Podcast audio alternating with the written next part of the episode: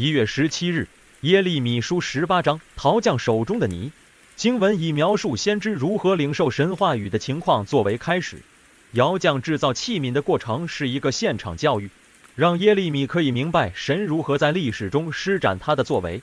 相对于手中的陶土，窑匠有绝对的主权，他可以随心所欲地塑造各种器皿。有时候，当窑匠所造的达不到他的理想时，他就会重新再造。直到完成他心目中美好的制成品为止，也就是神的心意应用在以色列的身上。一方面，神定好了旨意，如果人能配合的话，那么神就会饶恕他；相反，如果人不愿悔改，神就不会祝福他。现在以色列人刚好站在这抉择的关口上，是好是坏，全视乎他们所做的回应。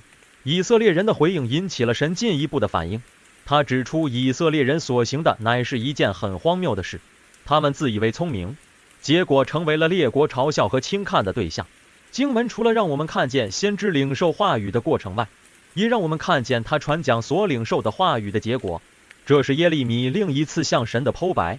他按照神的吩咐传讲话语，竟因此被人视为眼中钉，务要除之而后快。为此，耶利米心中愤愤不平。他赤胆忠心，为这些人代求及保护他们，恪尽先知的责任。但为何他们却以恶报善呢？因此，他恳切地请求神为他伸冤，彰显公义，不要让恶人逍遥法外。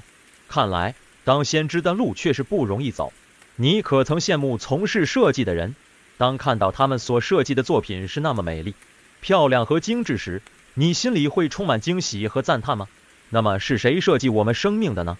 当中的起伏变化，原来都是神心意的流露。我们的心又岂能不被触动？然而，我们又当如何回应神所布置和安排的呢？是顺服在他的权柄下，还是要向他表露自我，把主权紧紧地抓在手里呢？接受陶造其实是蒙福的途径。对耶利米来说，他顺服神却带来了连场噩梦，成了不受欢迎的人物。我们会问：这样值得吗？请谨记，接受神的陶造并不等如人能平步青云。人要成为神心目中的器皿，就必须要付上代价。